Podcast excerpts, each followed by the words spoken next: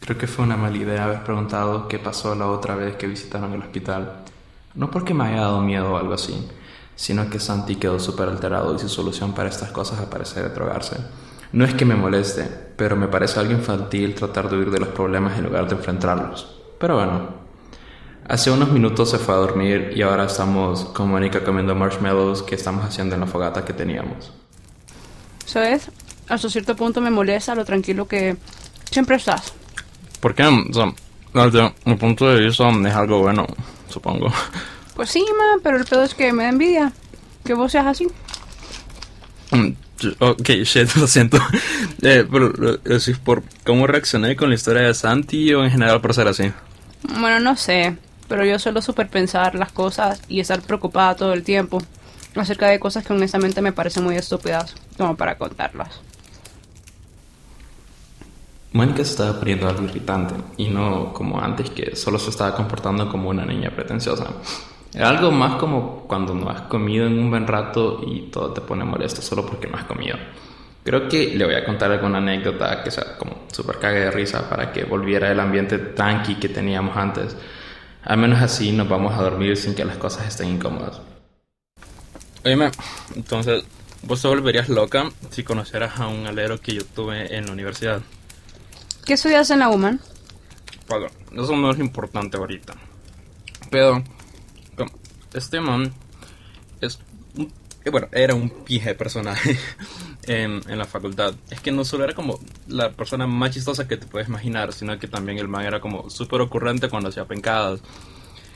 Que... mm, ¿Qué onda que este brother una vez se puso una borrachera tan épica que el maje terminó amarrándose jabón de esos para lavar la ropa que, que se llenan de pelos y a cada rato por razones inexplicables? O sea, el man se las amarró en los pies y ahí, ¿para qué? Mm, para quitarse los callos de los pies. No, pero eh, creo que es una buena idea. o sea. el pedo es que lo que lo que hizo es que el maje se puso a patinar con ellos. Y además fue como unas vías del tren que estaban aban- abandonadas y literalmente se puso a surfear sobre las vías con el jabón que tenía puesto. Lo peor de todo es que el maje estaba haciendo como ruidos de tren y estaba cantando la canción que ponían al inicio de, de Tomas el trencito, esta caricatura de niños.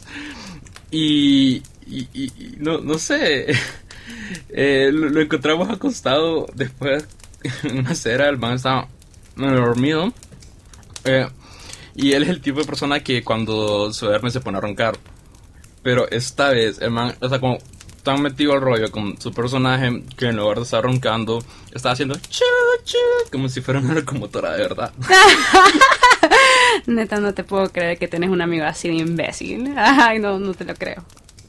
Mira, y no has oído nada. Literal, su vida parece como una sitcom de los 90, pero el, el man es súper buena onda. Si quieres, te puedo contar alguna otra historia que me haya pasado con este man, si quieres. Dale, pues igual tengo tanto sueñito. Bueno, no tengo tanto sueñito. Bueno, eh, resulta que una vez íbamos a este man, yo este man al super, porque íbamos a un, un sleepover. Y, eh, íbamos a dormir donde un, de un alero. Cuando de repente en uno de los, de los pasillos nos encontramos con que había Seguimos hablando con Mónica durante un buen rato, ambos contando historias chistosas que nos habían pasado. Ya hasta se nos había olvidado lo mal que terminó Santi luego de contarnos su experiencia en el hospital.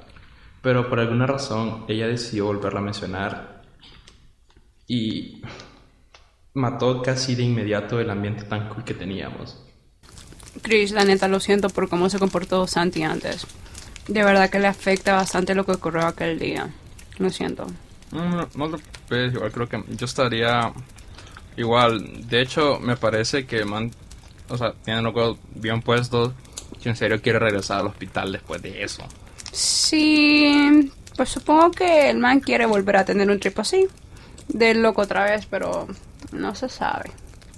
Dime una pregunta. ¿Qué pasó? Que antes cuando veníamos en el carro, habías dicho que vos no creías en cosas paranormales tampoco antes. Entonces, ¿también te pasó algo o solo es que crees ciegamente en lo que cuenta Santi? Pues también tuve una experiencia rara. Pero a mí me afectó menos porque fui a terapia después de eso. Santi es un poco más terco en ese aspecto. El man sí no es con sus aleros de confianza, prefiere no pedir ayuda. Ok, entiendo. ¿Y qué fue lo que te pasó entonces? O sea, me dan un chingo de curiosidad. No sé si debería de contarte. Ay, vale, verga, te voy a contar. Pero no le digas a Santi que te dije. Ok, está bien, no te preocupes. Ok, pues agárrate de algo, ponete el cinturón o lo que sea, porque estás a punto de escuchar una vaina super heavy shit. Mira, cuando nos dividimos al entrar al hospital, yo fui al segundo piso directamente. Tuve que buscar las escaleras de emergencia que estaban en la parte de afuera del edificio, casi por el costado derecho, donde estaban el parqueo y aún y como un bosque bastante poblado. Subí por las escaleras. Me parecía raro lo que estaba alrededor de ellas, como cajas de electricidad, marcos de ventanas y mierdas así. Estaban bastante oxidadas, pero las escaleras no. O sea, nada que ver. no tenía idea si era por el material o simple suerte.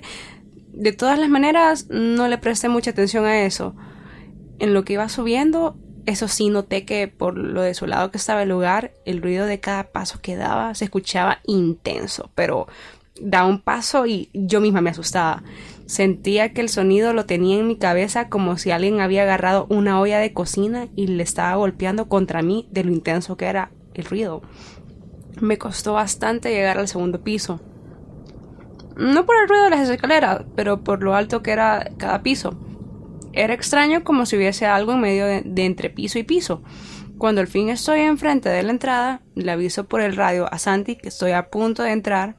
No teníamos recepción. Ahí sí me cagué. Así que solo de esa manera nos podíamos comunicar. Fue muy curioso que no me contestara, y más tomando en cuenta que él mismo dice que siente como que se ahoga cuando no mantiene cerca a la gente que quiere. Pero bueno, Entré y asumí que eventualmente me iba a devolver el mensaje. Conociéndolo bien, creí que tal vez estaba viendo algo que le parecía interesante. Yo por mi parte ya había analizado mi ruta e iba a ir directo al quirófano. Tenía tanta ansiedad por ver cómo era el equipo que usaba esta gente. Aparte del ambiente que aparte del ambiente que debía haber me traía el no saber cuántas vidas se habían salvado aquí, también cuántas por otra parte no tuvieron tanta suerte y murieron. Sé que es algo extraño, pero el morbo de solo imaginar solo era como que me llenaba los vacíos dentro de mí. Saber que iba a visitar el lugar donde muchos olvidados dieron su único respiro me da una sensación agridulce. Que no tengo palabras para explicarlo, sinceramente. Me llamaba tanto la atención. Iba caminando por el pasillo, llegando al quirófano, Tenía memorizado el mapa del lugar y sabía perfectamente por dónde ir. No me quería distraer por nada así, que iba caminando sin preocuparme por nada, solo caminando con mi linterna hacia enfrente para evitar tropezarme con algo. Cuando ya estoy visualizando el tan ansiado quirófano, justo antes de cruzar la puerta en lo que estaba aún en la sala de espera, la cual a pesar de ser muy abierta y con mucho espacio entre cada mueblecilla y escritorio, podrido porque estaba viejo, me causaba una sensación de claustrofobia, como que me atrapó y estaba dentro de una jaula. Una pero grande, pero una jaula después de todo. Me detuve en, en ese me detuve en ese horrible lugar porque Santi me estaba llamando por el radio, pidiéndome ayuda porque se había perdido y no sabía dónde dejó su mapa. Le pregunté a dónde estaba. Ya cuando logré ubicar lo que me dijo que estaba viendo, le dije por dónde seguir para encontrar una salida. Y explícitamente le repetí que no tomara la grada porque esa zona estaba en muy mal estado porque por ahí pasaban las tuberías. Él se había metido en una parte del sótano que conectaba por detrás casi todas las habitaciones del primer piso. Después de la interrupción de Santi, al fin logré cruzar hacia el quirófano. Era espectacular porque se podía ver claramente que en ese lugar se detuvo el tiempo, no solo por el abandono de las instalaciones, pero también porque se detenía para todas esas almas que habían dormido para siempre estar aquí.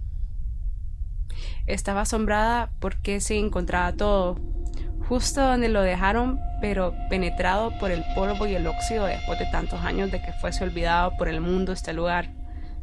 Empecé a ver el equipo que tenían en detalle y me trataba de imaginar cuántas pieles perforó el bisturí que estaba viendo, cuántas personas pasaron en esas camillas. Decidí acercarme en un específico. No sé qué tenía, pero parecía que me llamaba.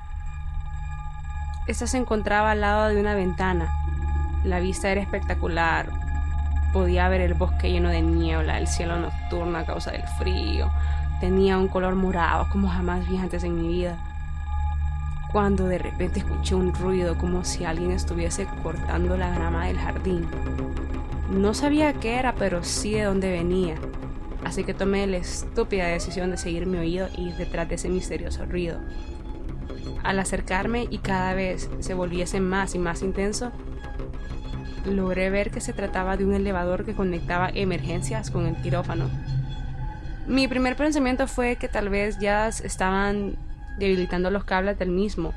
Para mi mala suerte y sorpresa, Santi me habla de nuevo por el radio y me dijo, Mónica, no encontré las escaleras, me voy hacia donde vos estás, estoy subiendo por el elevador. Inmediatamente lo insulté y le dije que no bromeara así conmigo.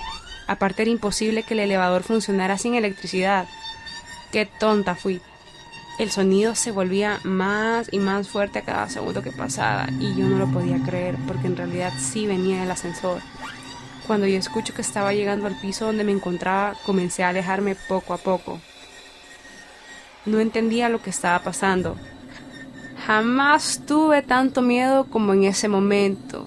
Y entonces escuché el sonido de las campanas del elevador. Ya estaba aquí. No sabía qué esperar. Jamás estuve tan desconcertada antes.